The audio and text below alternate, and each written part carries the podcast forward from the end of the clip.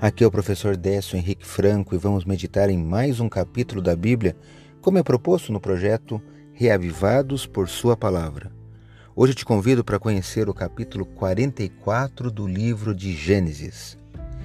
Nestes últimos capítulos de Gênesis, estamos acompanhando o teste de José, agora governador do Egito, para confirmar as ações e caráter de seus irmãos, passados 20 anos de sua separação. O capítulo anterior termina narrando que os onze irmãos foram muito bem recebidos pelo governador e agora, no capítulo 44, eles seguem de volta para casa cheios de mantimentos comprados no Egito. José continua o teste mandando esconder um copo de prata no saco de cereal do irmão mais novo, Benjamim. Queria ver se iriam abandonar o mais novo, como fizeram com ele há tanto tempo. Ao passarem por uma busca, o copo é encontrado e todos retornam diante do governador. Benjamim deveria se tornar escravo e todos os outros irmãos foram liberados para retornarem a Canaã.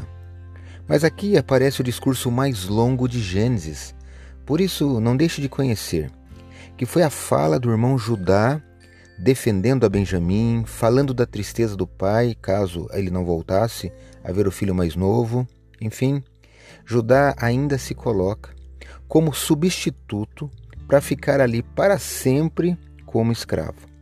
Destaco os dois últimos versículos do capítulo, os versos 33 e 34 de Gênesis 44.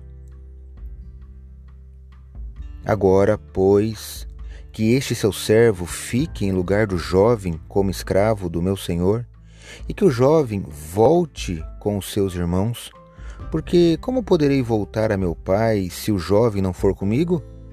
Eu não poderia ver esse mal se abatendo sobre o meu pai. Que mudança ocorreu em Judá.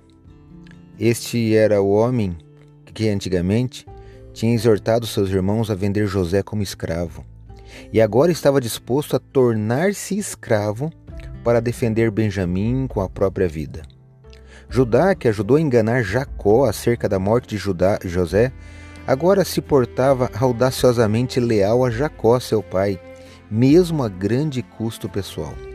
Ele não ousou assumir uma posição abertamente contra os irmãos quando a trama estava em execução, mas agora se colocava bravamente diante de um homem de grande poder.